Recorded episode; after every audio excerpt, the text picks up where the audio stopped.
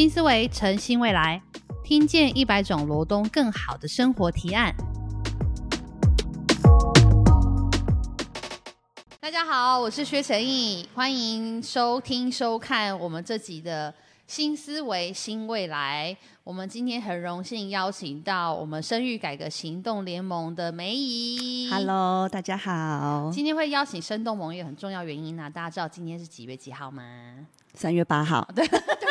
我自己我自己 Q 吗？谢谢你帮我。我们很怕现场没有人，我们到自己 Q。现场都有有很多人，但是就是大家都不能有有有点客气。对，那其实我自己没有特别感觉，就是三八妇女节这件事情。哎，我以以前我从小我不知道为什么，我一直觉得说，为什么要特别扩成一个日子给女生？一定是因为你平常对我们不好，你才要特别弄这个日子给我们。你如果平常对我们好，就不用特别给我这个日子啦，对不对？对小时候我就这样想，这样。然后现在当然没有那么愤青啦，就是当然概念上也是希望可以有更平权、更普及的一些事情，在制度上慢慢改变。但确实，呃，一年一度的三月八号，确实是我们刚好也是个契机，可以更关心妇女妇幼相关的议题。那我们在今天早上也让。梅姨知道，梅姨应该也知道了哈。我们今天早上其实才在我们的这个罗东新未来提案空间这边开了一个记者会。那这个记者会大致上的意思概念是，呃，我自己小朋友才刚满一个多月，就是刚我才刚生完小孩的妈妈。那我自己从去年的怀孕到今年的生产，我发现到其实对于孕妇跟产妇跟育儿这件事情，其实在制度上。有很多的专业的进场或是资源的提供，坦白说是不太足够的。我算是比较有一些，我觉得我相对是比较自觉或愿意或想要让自己的生育生产状态比较好的的女性了，但是，嗯、我还是遇到了不少的挫折，或是呃寻求一些资源或者是支持的时候，其实不太知道怎么办。对，那一路就是遇到很多的伙伴，像今天早上我们有请到助产师、陪产员、物理治疗师、心理咨商，然后还有艺术治疗等等的，就是还有泌乳顾问。哦，我们透过这些伙伴，我才发现到说，哦，其实我们女性朋友，尤其是就是有孕与育的这个需求跟状态的女性朋友，坦白说是有非常多的专业者是能够帮助你的，可是你可能不知道。那你这个不知道，从你自己能不能找到以外，我们就是期待说，公部门或是这个国家社会制度，应该要能够支持大家接触得到这些资讯。对，所以我相信我这样子就不小心把生动萌 想推的东西大概讲了一半了，让我们也听一下，让梅姨自呃自我介绍一下，也介绍一下生动盟，因为我知道你在生动盟参与了非常非常多年嘛。嗯那我们先来呃，就是欢迎一下梅姨，跟呃听一下梅姨的自介，欢迎。好 Hello，大家好，呃，我是台湾生育改革行动联盟的秘书长，我叫陈梅姨。对，那呃，我在生动盟目到目前，我们从二零一四年嗯开始运作到现在，其实也差不多七八年的时间。对对，那我们呃，生动盟其实是全台湾第一个特别针对呃台湾的目前的生产方式，嗯。呃，然后还有一些产前教育为、呃就是为主这样子的呃的一些政政策，去提出一些政策的改革嗯。的一个、一个 NGO 团体。那我们的呃，我们这个成员其实非常多元，嗯就是我们的过去我们知道很多 NGO 的成员其实很多是学者，嗯嗯，对，然后或者是比较，例如说律师啊、医师等等这学些术。界或是非常多，对。那那呃，生动盟真的比较特别，像我们的成员们就会有纪录片工作者，哦然后我们会有助产师，嗯那我们之前也有呃妇产科医师，嗯对，然后还有呃医呃医药的记者。然后还还对，还有一般妈妈，嗯嗯，对，所以我们呃几乎所有的成员都是呃过去曾经有过呃非常美好的生产经验，但是也有一些是因为过去有一些生产创伤，哦然后开始关心生产的这个议题。是是对，那呃，台湾过去比较少。呃重视妇女的健康，呃，通常都会放在健康上面，对。但是很少特别针对孕产嗯。这个议题对。来去做发声。对，所以我们呃台呃生动盟真的是台湾第一个特别针对孕产的这个议题，呃所所发起的一个团体这样子。对，那我们呃。很特别是很多 NGO 团体其实都立大立案在台北或是大都会区，哦。可是生动盟其实是一个全国性团体，但是立案在宜兰。哦，所以现在深圳王力在宜兰哦，是是这荣是是幸哎。对那我们宜兰人更应该用力一点，就是关注这件事才是啊。对对对对对，因为我们一直觉得好像很多的资源，其实包括 N NGO 资源，其实都会往大都会区，就是说他们可能需要去抗议啦，需要跟政府开会啊，所以的确你在大都会区其实是比较呃比较容易行动的。但是因为我们认为孕产这个议题其实是它需要非常。呃，在地生根，然后需要呃需要花很多时间跟民众做很多接触，所以我们觉得只要我们能够接触得到孕产妇的地方，其实对我们来讲都是一个对，都是个好地方。没错，没错，对对对，所以呃，很希望呃，在宜兰的孕产妇的朋友，其实有空可以来我们的工作室走一走。我们、我们工作室有非常丰富的资源可以提供给你，这样子嗯赶。快来说，先说一下工作室在哪儿啊？我们工作室在东山乡，对，就是在东山老街附近。哦对对对，那个空间超可爱的，我去过一次。对，只要你们进到我们的官网里面去的话，你就会看到我们的地址，这样子。哦对对对，好，大家就打就是搜寻生育改革行动联盟。嗯对对对。那我自己可以稍微提到一下哈，就是呃，我自己当然是因缘际会接触到温柔生产，接触到呃顺势生产等等这样子的概观念跟概念，所以在我自己去年要怀孕的时候，又是第一胎，我就神圣的去想说，希望可以多接触这样的资讯资源。呃，不论最后我选择生产方式跟地点在哪里，但是也许我这整个过程都可以得到更多的支持，然后呃，也可以减少更呃可能会发生的挫折或者是疑惑哦，这是我去年开始接触的还蛮重要的原因。那我自己觉得印象还蛮深刻的事情就是，坦白说我自己真的呃选择，像我自己本来是选择想要居家生产嘛，那但对我而言，其实有一个很大的挑战就是，呃，毕竟我是住，我现在住在娘家，然后我的父母。他们对于呃在居家生产这件事情，他们其实是非常害怕的。他就觉得说，在家里生怎么可能？你怎么会不去医院？哒哒哒哒哒。那呃，当然，这个好的一个生产历程这件事情，它可能在家，在医院也可能有好的生产，其实是看你有没有办法去去去沟通或达成这件事嘛。但我就发现到说，后来我辗转还是去了医院生产啦。这故事很长，我们也许下次 再聊。但我就发现到说，诶，对我的父母沟通的这个工作其实是蛮重要，也比较忽略没做到的事。那甚至于，其实在我怀孕那一刻，其实不只是我会需要被支持，其实我的爸妈、我的先生也都是。那你看，我的父母他们没有被支持，他们没有办法接触到一些关于怀孕或生产的其他的可能性跟支持的时候，在我要生生小孩的那个当下，他们只有觉得慌张，把我送去医送去医院，有医生看着，他们就觉得会万事 OK。但我就觉得，其实坦白说，我觉得在医院医后来 final 我在医院生产的那个经验，其实是觉得有点可怕的。对，那就也很想知道说，在生动盟推动的这些倡议里头，我我们有哪一些在这个生育过程的 case 可以去了解，然后尤其是在呃产妇自己、孕妇、产妇自己的照顾跟资讯接收，乃至于到孕产妇的家人的这些事情，在制度上，在国外有哪些案例我们可以来参照看看的这样子？嗯嗯，好，呃，首先先呃，就是稍微回应一下陈毅刚刚讲那个嗯自己个人经验，我觉得这蛮重要的。就是呃，我先谈一个很简单的概念，嗯到底什么叫做温柔生产？其实温柔生产有很多的名词，对它也可以叫做友善生产。对，然后像，例如说在香港，它叫做非暴力生产。哦哦，对，然后台湾现在会会用这种字字对那那台湾的话，还有一种叫做顺势生产。嗯，对 OK，对，好，那其实这些名词的概念，其实呃，他们的意义。其实是一致的，嗯对。那可是呢，很多人会以为友善生产或者温柔生产就等于居家生产，嗯，这个概念是不一不一对定不一定等于对对，对，这是迷思。嗯嗯，对，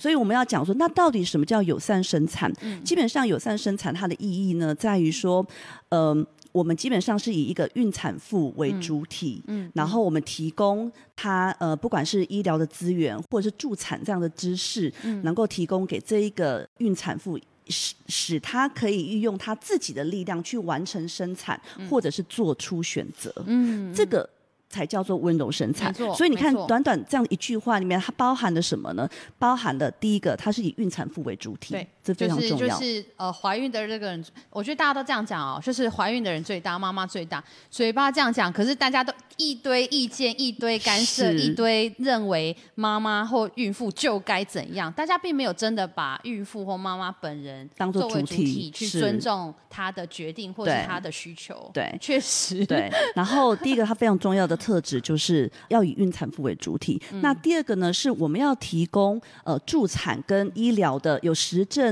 呃证据的这这样子的医疗的知识给孕产妇。所以说有实证，就是说我们现在有非常多医院里面的 SOP 是没有实证医学证明的。在医院本身吗？是医院里面耶。对，很多都已经被大家就是认真知道一下，不要再拿医院来压孕妇了。对，说医院一定要怎样，医生一定要怎样。对，很多医院里面的 SOP。其实都已经不合，呃，就是不是以最以以妇婴妇婴这样利益为出发点，完全都是以医疗人员方便操作为呃为做一个一个介入这样子。好，那你就知道说，我们需要提供不管是有实证医学的，然后根据的这样子的知识，或者是有孕子还有助产的知识，因为呃，我们我们后来发现，其实嗯。医生跟助产师对于生产这件事的嗯嗯的想法是非常不一样的。但是我们这两个这两个呃这这两边非常丰富的知识，其实必须要一并呈现给孕产妇，让他们知道，当他遇到什么样子的风险状况，他必须要采取医疗的手段。嗯那什么样的状况里面，他其实可以相信自己的身体？这两个是它不是一个极端的一个二选一的选择，而是你要看那个状况，同时要一起协助这一个孕产妇去完成生产。还有就是我们要帮助她，或者是或是协助她去完成自己用自己的力量去完成生产跟做出选择。就是生产这件事情，没有人可以帮孕产妇。对，没错，做出选择。对啊，不都不应该。对对，但是前提是我们的国家。或者我们的社会到底提供了什么样的资源跟知识给这个孕产妇，所以是非常重要的。所以我们我们强调的其实是孕产妇为主体，而且是要非常合作。嗯再就是培力。嗯嗯对，那。少了这些东西都不能叫做温柔生产。嗯，对我自己，如果稍微对照我自己的生产经验的话，你刚刚讲到几点，我就马上想到的是第一个，你刚刚讲到医院的执行的这件事情哈，我还先不讲产房里面的一些处理或等等这些事情，我就光讲当时呃，我就是我们在家里面呃看了，就是呃就是阵痛了好一阵子之后，在想要不要要去要不要去医院的这件事。那我不想去医院的很大原因是因为最近因为疫情的关系，现在都要做那个 PCR 之后才可以进产房。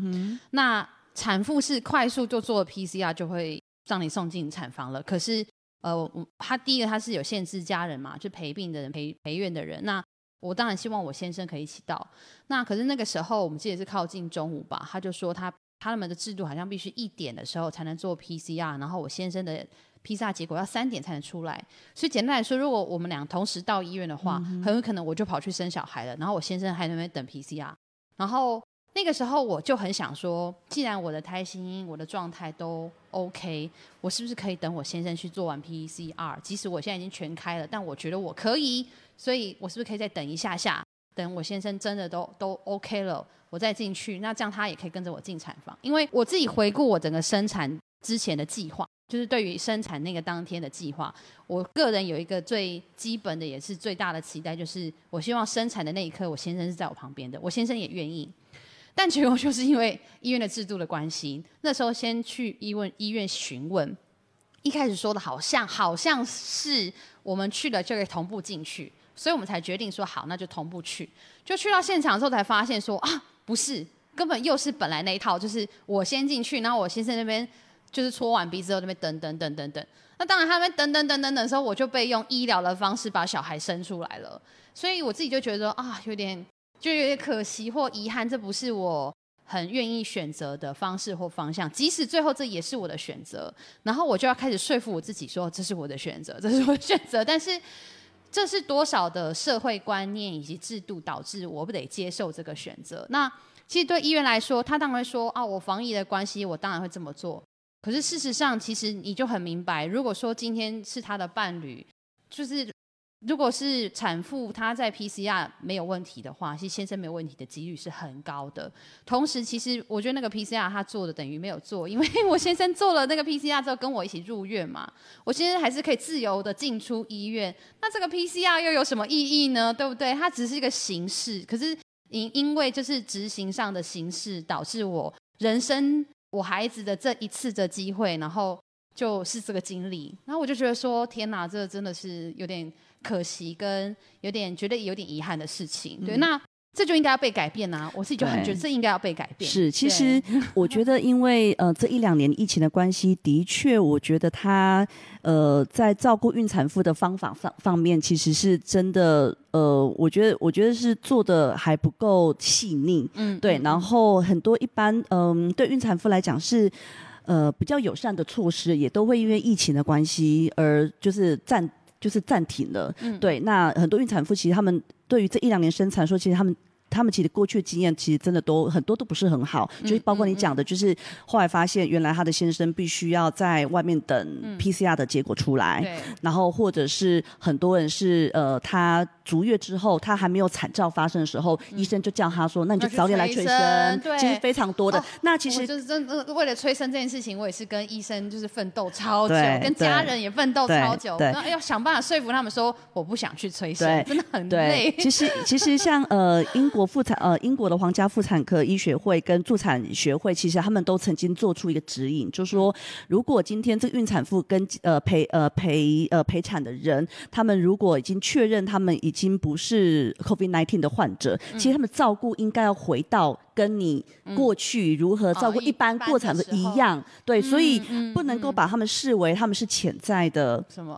？COVID-19 的人，对，而是要照一般的的的程序去照顾这具孕产妇。其实，在国外有非常多指引都是这样子提醒，可是台湾因为到目前为止，特别针对于孕产妇照顾，尤其在疫情期间，我们到目前都还没有看到我们的卫福部有任何的出现这样指引。嗯嗯，对，其实连一般还在。非疫情的时间就已经没有指引的，在这种危急的状况还没有指引。对对，其实这是我们过去也曾经开记者会，一直跟卫福部要求说，你一定要有针对一个孕产妇照顾的一个指引，包括什么时候要剖腹，嗯，什么时候压宫底，嗯嗯，对，什么时候催生，其实它应该都要有一个指引。像呃英国的妇产呃的妇产科学会，他们每一个步骤他们都会有指引，都是它有适应的，都有适应症，就是你。什么样情况的时候，你接下来做什么？而且要你要判断什么才可以执行？可是现在我们几乎都没有任何指引。嗯嗯嗯，对对啊，这其实是真的还蛮需要去呃设计，而且需要去了解的事情。你看，因为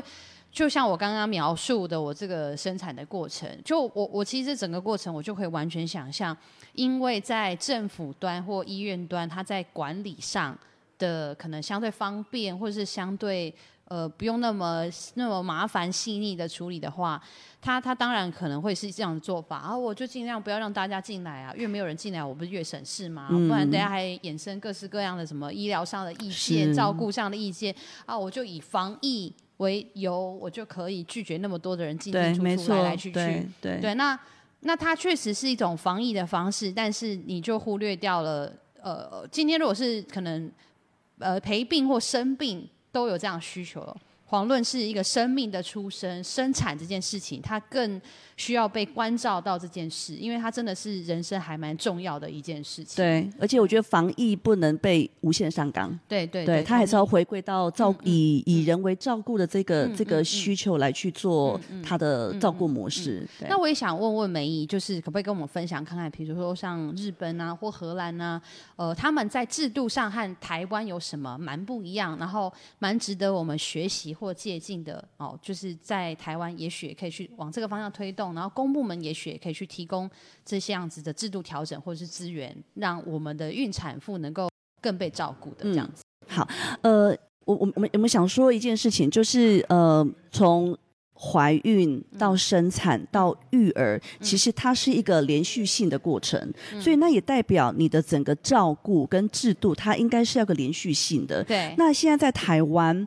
呃，是我们我们现在台湾的妈妈或者妇女，现在有一个困境，就是叫叫我我们给她一个很短的句子，叫做产前没赔礼。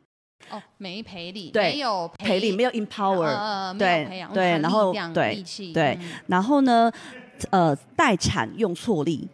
用错力吗？对，就是你哦。在生，你你你知道自然产时有感觉候。的，现场有另外 就妈妈也在那边点头 点头，对，其实你大家都在错的时间去施力，所以生到最后你会没有力气，所以我们叫待产用错力然后到后面就是产后很无力，嗯，真的，很很无力的是，呃，我们产后其实。呃，呃，一直点，一直点，一直点。国家其实并没有提供一个产后支持、一个公共化的政策。嗯嗯，对，那我们刚呃，我想产前其实陈毅应该之前在很多的嗯呃场合里面，其实都已经谈过产前，包括呃，你你你包括你你你的生产医疗化到底发生什么事情？嗯哈、这个我们就不再多谈。那我们就来谈。产后为什么叫很无力？因为刚好陈毅也是刚生完宝宝一个多月，其实我今天还蛮惊讶，你看起来其实蛮容光焕发的？因为通常很久了，我撑很久了。因为通常啊，产后一个月可能到两年内，通常你都会看到一个是女性最辛苦、最受尽折磨的模样。其实在，然后然后也你都不知道我夜深人静的时候，好了，没事。然后呢，也是离婚率最高的你。对，就宝宝在两岁、三岁以前都是离婚率非常高，嗯以国在其他国家的统计里面，你就会知道说，其实从产后到宝宝可能三岁。以前，嗯其实对于一个新生儿家庭里面，其实他他需要的资源其实非常多。我可以想象哎，因为我现在是后援，真的蛮多的，所以我觉得我跟我先生跟我的家人应该是能够度过。但是嗯我已经剧烈的感觉到我的生活，我们夫妻的生活、家庭的生活、我的平常的工作生活有多少的影响跟变化了。嗯嗯然后我我真的没有办法，我能想象，但也不能想象，如果是没有后援的。的的妈妈们或家庭们会有多么的辛苦，然后她要忍受多少的那种转换跟牺牲，然后还不断的只能自己安慰或是支持自己，我觉得那真的是很辛苦的事对。，尤其是刚刚陈玉讲的后援，就是嗯我们台湾其实最大的后援其实来自于家庭，个别家庭。嗯，对，可是我们现在要谈的是，好，国家说零到六岁的孩子，国家跟你一起养，我们就想问，零到六岁国家做了什么？嗯嗯嗯嗯嗯嗯，好，那我也很清楚在这里告诉大家，就是没有做，嗯嗯什么都没有。嗯，对一般妇女来讲，几乎什么都没有。好，那我们就举例，我今天想拿三个国家来做举例，就是我分别会讲呃日本、丹麦跟荷兰。嗯好好哦那好，我我先介绍日本。好，就是说日本产后。妈妈们会得到什么样子公共化的资源？嗯好，例如说第一个，从二零一七年的时候，其实日本就修过一个母婴的呃，他们叫做呃母婴保健法。嗯那他们在那个法里面就已经有规定说，每个市政府里面应该要有一个叫做妇幼保健中心。哦，它是个一，它是一个法定义务，嗯就说你只要是市政府，你一定要有一个这样子的妇幼保健中心。哦，那它是一个什么样中心？它就是一个复合式一站式的服务，嗯。就是今天你从怀孕，到生产，嗯。到育儿，如果你有任何问题，你只要进到了那一个中心里面，嗯你就可以获得你所有应该要有的资源，包括资源连哦接，就是说你要去哪里，你请孕假，你需要填什么表格，嗯你请你要请领，你可能要请领呃孕津贴，你可能就是在那里填完表格，就就交在就在那里交了。这了。很好哎，一站式这件事是你不用说，我今天可能要去请领，我可能要到到某个 A 部门，嗯然后我今天要去递什么东西，我要到 B 部门，就是这个妈妈们，她除了带一个小孩，我还要这样四处这样奔跑，啊其实对妈妈来讲就是一个非常大的压力因。为对我刚光帮小孩报了户口之后，然后还有去请理相关津贴，我就要跑一次户政跟跑一次公所。对，然后你看，呃，就是几个礼拜后，我决定要请保姆了。然后我请保姆要跑到那个地方去去申请对媒合，对，然后我现。在保姆的事情申请完之后，我又再回头去给给给一些就是资料什么的，对，就是对，你要跑非常多地方，对，但我我会有这需求，就是因为我是一个很忙的妈妈。那这样子，我到底是是要怎样？是，你就想说，今天如果如果今天是一个做完月子之后立刻要回去的妈妈，她根本没有时间去做跑这些流程，我真的没办法。对所以我觉得一站式的服务，我觉得对很多新手家庭来讲是非常重要的。你所有资源，你说要填的表格，你说要填的文件，你就在那里一次把它做完。没然后你要去做呃，就说保姆的媒合，其实所有资源都可以在那，我不知道 key in 的资料，我可能就立刻可以帮你媒合。对，但是台湾现在没有一个这样子的地方。那那个空间还可以做什么？他们有非常多区块，他们也会在里面办所谓的就是呃亲职教育，嗯，然后或者产前教育，嗯，然后你可以去租用那个空间办活动，然后也可以是一个妈妈或是爸爸的聚会，嗯嗯，所以它就是一个非常非常复合型，然后又是一个，它是一个呃人跟人就是呃就是家长跟家长之间的一个一个一个交流的空间，然后他也可以是获得资源的空间，但是我们现在台湾。就没有一个这样子的空，我们连整合都很难。没有，而且它其实是更先驱的，因为在台湾可能会有什么什么什么亲子馆，或者是把这些服务尽量做整合，对，或者是把服务也尽量做整合，但是那都攸关于就是各县市政府是不是愿意做这件事。它变成是一个福利式的政策，就啊，我给你的。可是现在听起来，在日本，它是透过母婴保健法，它是入法的，变成是县市政府就一定要对对的法定义务，对，所以那不是福利，那是你的权利耶。对，在日本成为是你有这个权利，然后县市政府要保障你的权利，跟在台湾是一个福利啊，我看我要不要给你这个福利。对，那那个设计跟处理其实就是完全不同的层级跟思考。对对，这是确实在日本，我觉得还蛮蛮值得我们借鉴去思考跟去努力的事情。对对，然后还有就另外一个就是他们会有两次，呃，妈妈在呃生产完之后，她会有两次的产后健康检查，然后也会有两次妈妈的健康检查。嗯嗯，我不知道陈毅产完之后有没有再回诊这件事情。但是我的回诊就只是 看一下，对，就结束了。我是想说，让如果今天是比较没伤，我还算有点伤口，我我处理我伤口处理的蛮久的。对。然后如果今天，好像今天如果没伤口，妈妈是不是就回来回诊，就是看看宝宝？对，看看宝宝，看看医生，就啊没事喽，再见。那是说是结束了。是。可是日本的 日本的这样子，总共四次的的产后检查其实都是免费的。嗯嗯。然后而且他会照顾到妈妈需求，例如说他在做两次产后跟妈妈的健检的时候，他会去呃。针对妈妈去做产后忧郁的评估，嗯嗯嗯，然后呃还有一个我觉得非常特别，是他会检查妈妈的牙齿。牙齿为什么是检查牙齿？因为因为妈妈在怀孕过程当中，其实你身体非常多钙质，其实是流向给宝宝的。对对对，所以你的牙齿会不好。然后然后有时候腰酸什么那些的。台湾没有啊，谁关心你的牙齿呢？谁关心你的腰？对，没错，你的腰跟牙齿都没有人顾。对，可是日本就会想到这件事情。对，就台湾就没有。然后呃，日本还有一个非常特别，他们叫做有一个叫做产后护理中心。嗯，OK，这个产后护理中心跟我们台湾坐月子是非常非常不一样的。他们的产后呃护理中心呢，它是提供给呃就是产后的妈妈跟四个一四个月以下的婴儿入住，它可以最长这基本上是七天。然后呢？他的呃，到底是谁可以入住呢？就说如果你在你自己的原生家里面得不到支持，嗯，或者你是受暴妇女，嗯嗯，或者是你自己本身你有一些身体上的疾病，你没有办法。照顾新生儿的，他们会让你安排住在这样子的护理中心里面，然后呃，他基本上他的确是需要付费的，但是如果你是特进妇女，他是完全免费，所以基本上他是有你提供一个让呃在家里得不到支持，或者你是有受暴经验的这样子妇女，在保障你在产后，其实你会有一个安全的地方可以育儿，嗯嗯，对。可是台湾现在其实都是跑月子中心，对，因为可是。就有门槛呐，因为如果今天是有资源、有余裕的家庭或夫妻，他也许有这样子的选择。可是我我自己，也许我做政治工作的关系，我能够触及到比较多不同族群跟不同的对象。我知道多的是有非常多妇女，她是没得选择，她只能自己在家想办法坐月子，因为她不要说月子中心的什么月嫂，甚至于只是订个月子餐，她可能都负担不起。或是各式各样原因使得他没有办法做这个选择，对，然后他就这样就这样过去了，所以其实是蛮蛮辛苦、蛮没被看见的。对，就是我们发现我们呃台湾的产后的妇女，她能够得到照顾。大多数是来自于他个人的资源。嗯嗯嗯，你月子中心一样嘛，只要自己掏腰包出来。对。然后你的月嫂，你也是要自己掏腰包出来。嗯。你就算请自己的爸爸妈妈，或者是你的公婆婆、公公婆婆照顾，也是你自己要掏腰包出来。嗯。但是我现在目前讲的，全部都是公共化的政策，都是日本政府提供给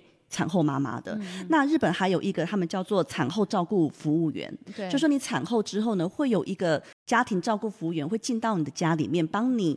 处理呃，在在你在前呃在前一周或者前十天提供一些基本的照顾，就是说帮你准备三餐，对对，嗯。然后呃帮你呃打扫家里，然后育儿。这样子，然后他们其实这个是要付费，但是他们付费其实非常少。我可以念给你听，他们基本上是每个地区是不太一样的，但是一个小时基本上就是五百日元，差不多是一百三十二块台币而已。啊，这么 cheap 吗？是做刚刚你说的这些事，哎，是就是协助一些照对顾、照顾，甚至还有整理家里的工作，哎，。然后有一些呢，它是有某些地区它是可以提供你四十个小时，嗯那一个小时是一千一千日元，也差不多是两百六十四块台币而已。那都很 OK 啊。是如果对有这样的服务，我我一定会把它对请好请满的吧。对，那你如果 超过了。个小时都用光光。对你超过了之后也没关系，你就是照它原本的本 原本的价钱价钱付。对，嗯但是很多呃，我们自己访问过很多日本妈妈是用完了之后，她就不会再不会再使用。嗯对，那是因为他们后面还有一些一些服务，就是说他们还会有所谓的呃产后的家访。嗯那产后家访会由他们地区的类似像保健护理师，对，会到家里面去提供你一些呃育儿的一些资源，包嗯括他会跟你讨论接下来你的宝宝有哪些地方。哪些可以托育？嗯他会跟你讨论你家附近的幼儿园你要怎么选择，然后包括你可能呃你要怎么去选择你的小儿科医师、嗯或者小儿科的诊所哎、。这个都需要，这个都其实是我就是我那时候刚生完坐月子期间我想过的问题。我们现在都是到宜兰知识家去问，对，然后我 我其实对这些问题我都觉得，呃，也许传到桥头会自然直。嗯但现在仔细想想，我怎么会这样想？就是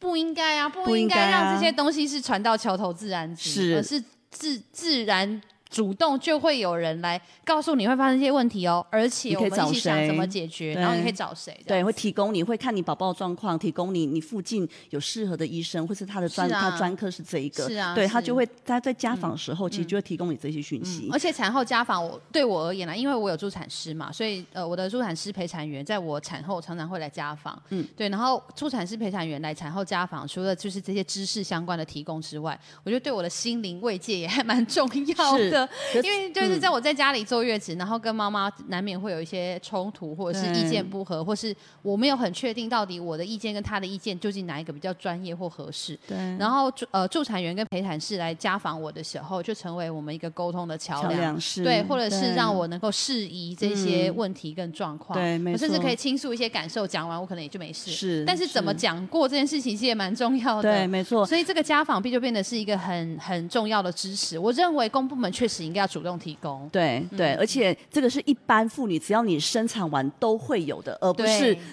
我有助产师我才有这些服务，没有，而是你所有的要妇女，只要你生产完了，她们就一定会进行这样子的家访。对，然后他们还有一个叫做产后咨询。那么产后咨询很特别，是你可以用 email 或用电话做咨询，你不需要。有时候你可能真的很忙，像有时候陈毅你现在开始四处跑，对他可能要家访找不到人。是是，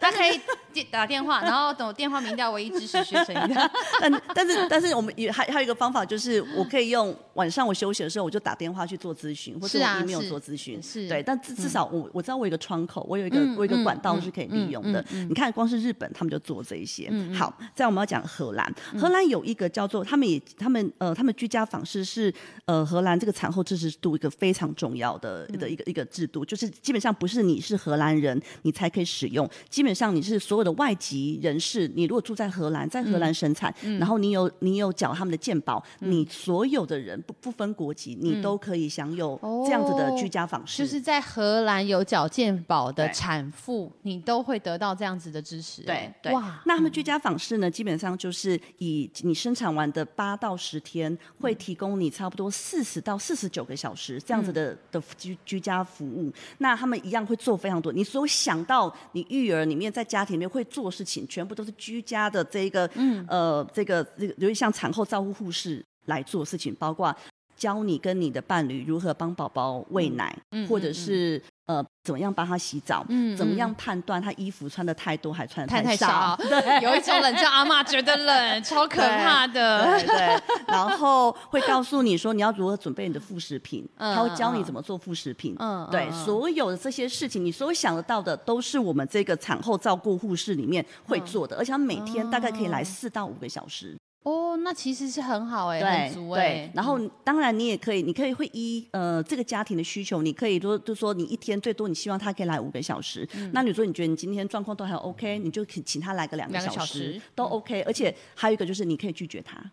哦如果今天对他不是一个。硬性你一定要被访视的那个制度，所以我今天我觉得我一个人照顾很 OK，或是我很有经验，嗯对，所以我不需要你，你也可以拒绝，对，然后或者是你想要特别，你觉得你们这个地区里面有一个呃声誉非常好的，你也可以指明说，我希望他是他来，对哦这样子也哦可以。这样那个人就会被知心的，某种程度来说，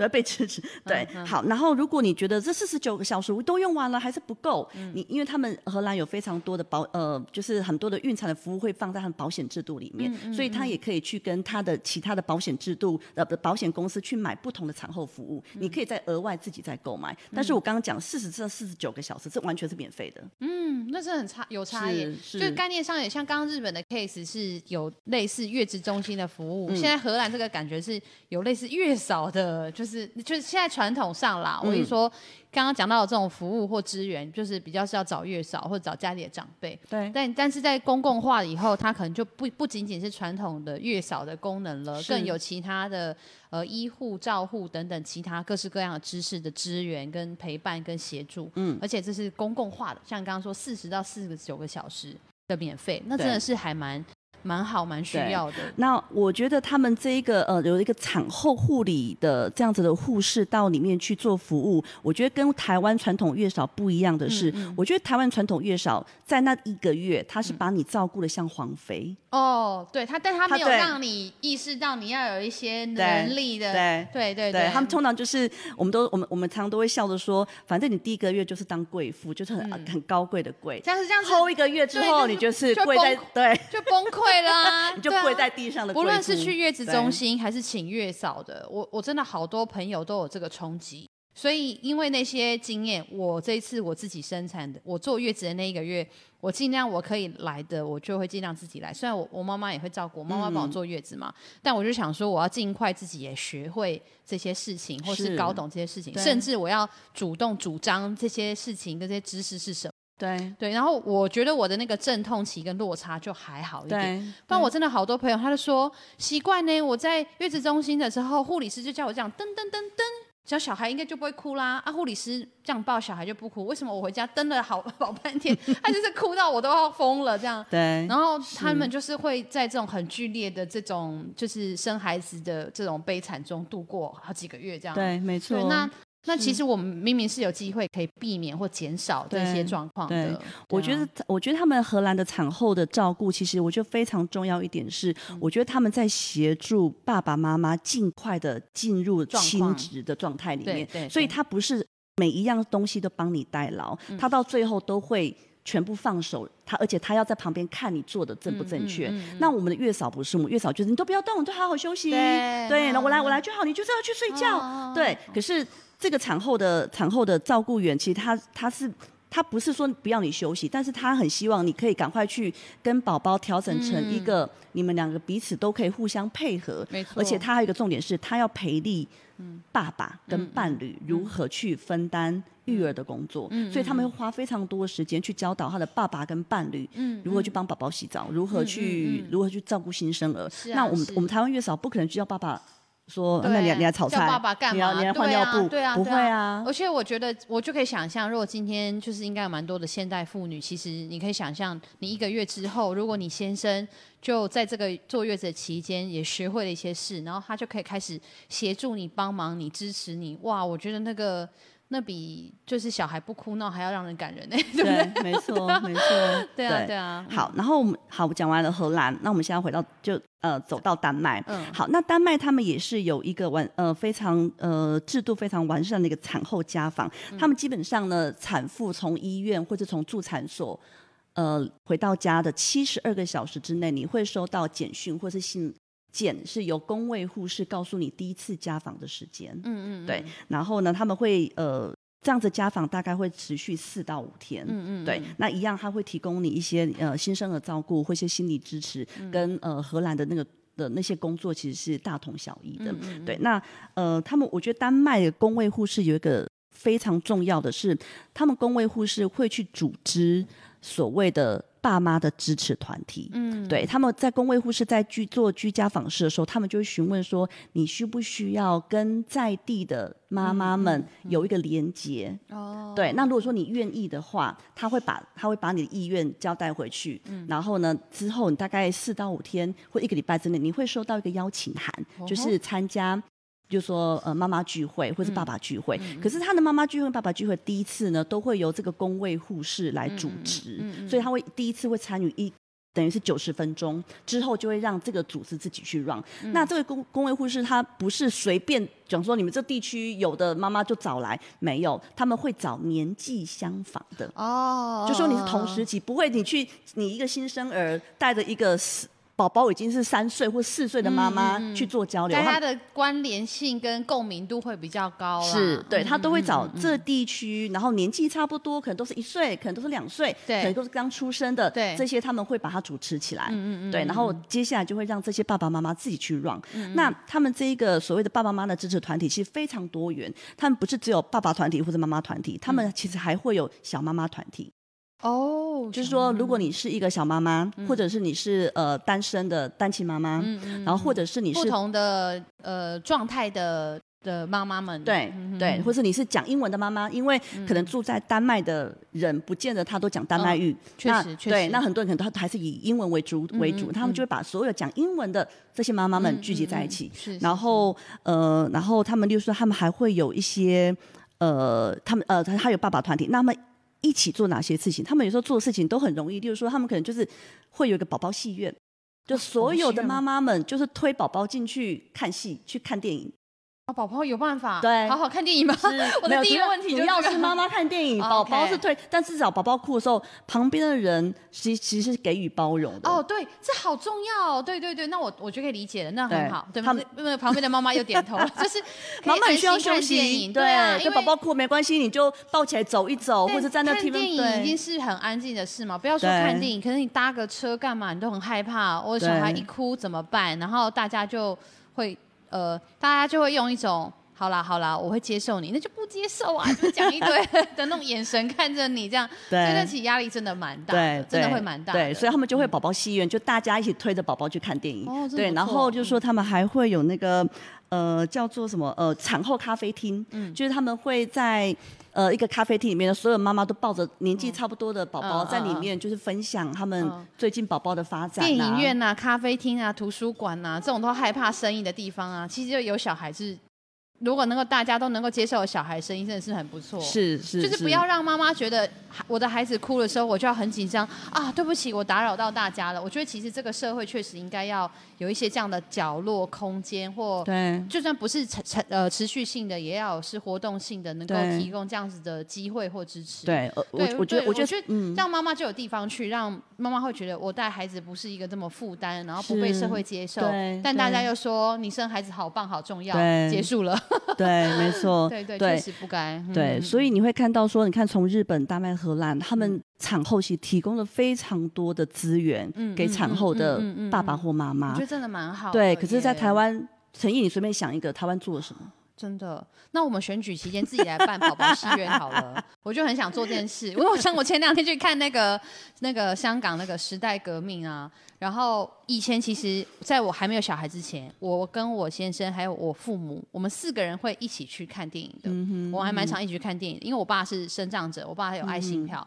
然后我我爸都会说啊，带我去就可以有另外一个人免费看哦，这样子。然后我们就我就好啦好啦，带你去看电影，然后讲一堆理由。但 anyway，我们是本来会一家四口一起去看，但现在因为就有有小朋友的关系，我们就没有办法。那个就是没有办法，我们一定是拆两对夫妻。如果真的有这样子的活动的时候，那前两天去看《时代革命》真的是极限。我先生跟我还有我爸，但我妈还是得留在家里面顾孩子。嗯那对我们也其实还是很想一起看电影啊。那如果今天确实是比如办了一场电影的包场，就是全部都是带着那种一两岁的孩子来的。然后只要一有人哭闹，反正就他就自己默默的去处理好或干嘛的，或真的一直持续哭闹，可能大家都觉得哦很正常，没关系。就是反正本来就有心理准备接受这场观影的过程会是一个这样的事。但至少因为这样，我们大家互相体谅跟支持，所以我们至少每个人有机会可以一起观影，我觉得真的蛮好的。对我，我觉得，我觉得所谓的呃这些产后支持必须要是公共化，是因为我们希望这个支持，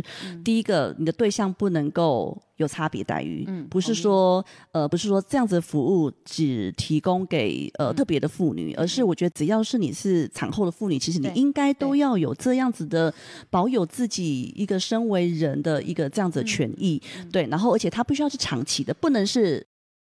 零星点缀式的活动式的。对不是说我今天三八妇女节我就来办一个活动，对，哦然后母亲节我办一个活动，办一场，不行，我觉得它必须要是长期的，而且是固定，它就是提供给这样子的资源。这让我想到，其实每年的上半年的这一阵子，其实都刚好会有女性影展，嗯。说不定其实女性影展就可以办的是有几场是。我我现在当然都是先有点 focus 谈发想这个宝宝影电影院的这个事啊，当然。可以做的更多，我们只是先 focus 谈这个，以这个为 case 去发想的话，哈，那像你看女性影展，说不定其实就可以，因为女性影展是长期性会举办的嘛，那它就不会是一次性的了，它就可以长期有办类似这样宝宝影院或者是这种产妇妈妈的影院，然后它不是影片本身而已，而是整个观影的过程设计跟准备都是否、呃这样的族群的需求的。嗯对那这个这个就很颠覆过去大家对这些的族群的、的嗯的照顾或者是提供资源的想象。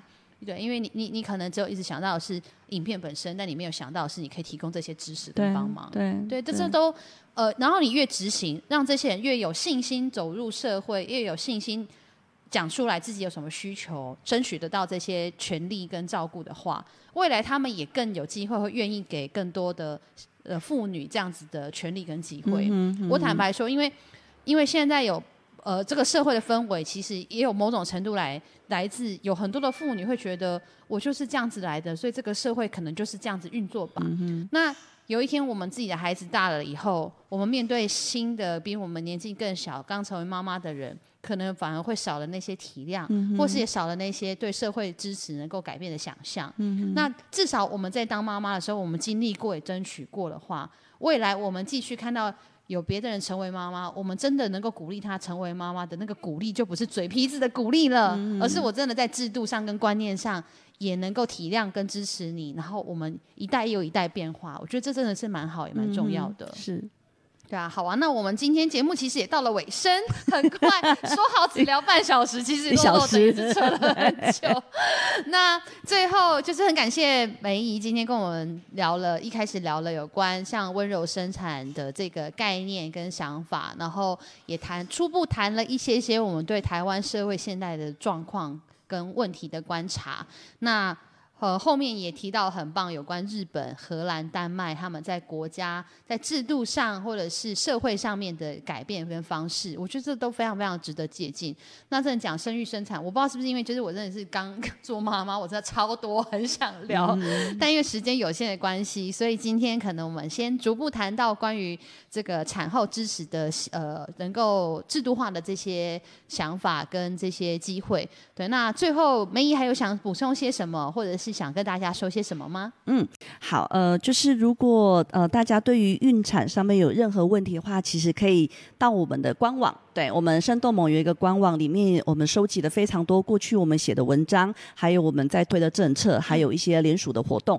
所以如果呃大家想要持续呃支持孕产妇，他们可以好好生幸福养的话，大家可以到我们的官网去，然后也可以支持，也可以用实际上的行动，用捐款来支持生动盟，可以继续为呃生育改革这件事情继续努力。对没错，太好了。嗯那最后再插插播一下，因为我差点忘记我们现在是直播，然后其实应该问一下大家有没有提问的。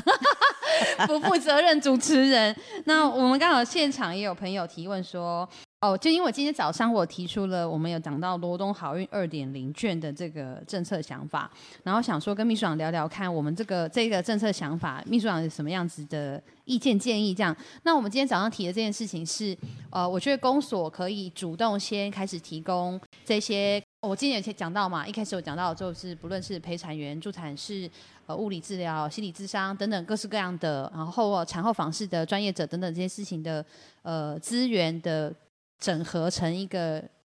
比较可以一次能够得到跟了解到平台跟咨询。呃，可能它都会有一些相对应的费用，那这个就是由我作为公部门，我把它吸收掉。那在还没有入法制度化的前提之下，我可能先用券的方式，只要你是在罗东这边的孕产妇，我都免费提供你几次这样子的的这个服务选择，然后你就可以去咨询，咨询之后再进一步去找到对应的专业者去给你支持，有点像是目前的简易版的刚刚讲到的类似日本的那种方式。对，那。呃，文怡秘书长有没有有没有什么意见建议？觉得如果以公所的角度的话，做这件事情，嗯嗯，好，呃，我觉得不管是教育卷，或者是很多就说什么，嗯。育儿补助直接用现金，不管是用现金，只要是跟类似用金钱的，其实我们都对于这样政策，老实说，呃，几乎所有的副团都是非常保留的。对我们其实希反而希望这些钱是好好的去把公共的建设做起来，跟公共政策做起来，是让。每一个人都有机会得到，就好像我们不希望你用发钱的方式去，比如说每个月都给你五千块让你去育儿，那我们其实更希望是你好好的把托育的政策做起来，提供一个一个品质呃质优。评价，然后呃非常普遍的这样子的多育政策，我觉得这个比较是几乎是所有的妇女团体的一几乎是共识啦。对我们对于发钱的这个政策来讲，不管是哪一种形式，我们都会非常保留，因为钱发了下去就是不见。嗯嗯嗯嗯。对，很多人因为发了五千块进去，让你可以付学费，可是通常。学校就顺势的就涨了那个学费，我觉得是同样道理。那与其你用这个钱去发给个别的孕产妇，让他们去买。或是去支付去得到这样的服务，那我不如就把心理咨商师、助产师等这些专业的人员直接纳入制度里面，嗯嗯嗯，来去想这件事情。我我会认为它更来的实际跟长远，因为发卷这件事情，我觉得它是非常短暂的。不过事实上，因为公所啦，以罗东镇公所的角度来看，他在怎么讲权力与制度的处理的责任上，很有可能。短期内能够处理的，就是像这种方式。我希望你至少你能够尽快的得到这样子的专业的知识跟方法，所以就会用呃，我主动提供给你，然后希望你也可以去得到这样子的呃资源跟服务。哦，那如果说要让它变成是进入制度化，可能到县政府或者是甚至于是中央哦立法委员层级，那当然是可以去由。呃，乡镇市公所角度去广纳这样子的政策推行之后，去回头推到这个不同的层级去的。嗯，那那否则在至少在镇公所的角度，我在我有限的格局跟预算之下，然后又想要提供开启这样子的服务或是咨询的的开始，也许这样子的处理就是一种可能。但是就像刚刚梅姨说的，呃，长远来看或者是根本来说，可能其实不是只有。呃，这样子的的支付而已，很有可能是他要直接像刚刚说的制度化的，直接就你就会得到了，而不一定是要你还要去做这个换得的这件事情。这个我非常的同意。对，好哦，那我们还有现场还有其他的提问吗？那有没有现场的观众朋友想提问？现场也有带带小孩的妈妈，想要看宝宝电影院 是吗？对，想要 宝宝咖啡厅，真的是不是？我现在就想说，那还好，真是我我爸爸妈妈帮我带小孩，不然我真的也没办法看电影。真的辛苦了，好啊。那我们就是希望未来的台湾宜兰，那至少罗东哦，我们都能够提供大家能够有更值得、更好的呃妇幼，尤其是妇女的照护照顾。那尤其是大家在生产。到呃生产前、生产后，就怀孕与生产的这件事情都能够得到更多的支持。那也欢迎所有有看这一集、听这一集的朋友们。那如果你自己本身就正好是孕妇、产妇，或是你身边有孕产妇的朋友，以及或是未来有规划，那都可以跟那个生动盟这边联系。嗯，那也欢迎大家，就要叶配一下嘛，好，用行动支持生动盟，出钱出力，对对，一起为我们的妇女、为我们的下一代来努力。那再次谢谢梅姨今天上节目，也谢谢所有的听众朋友跟观众朋友，我们下次见，拜拜，拜拜。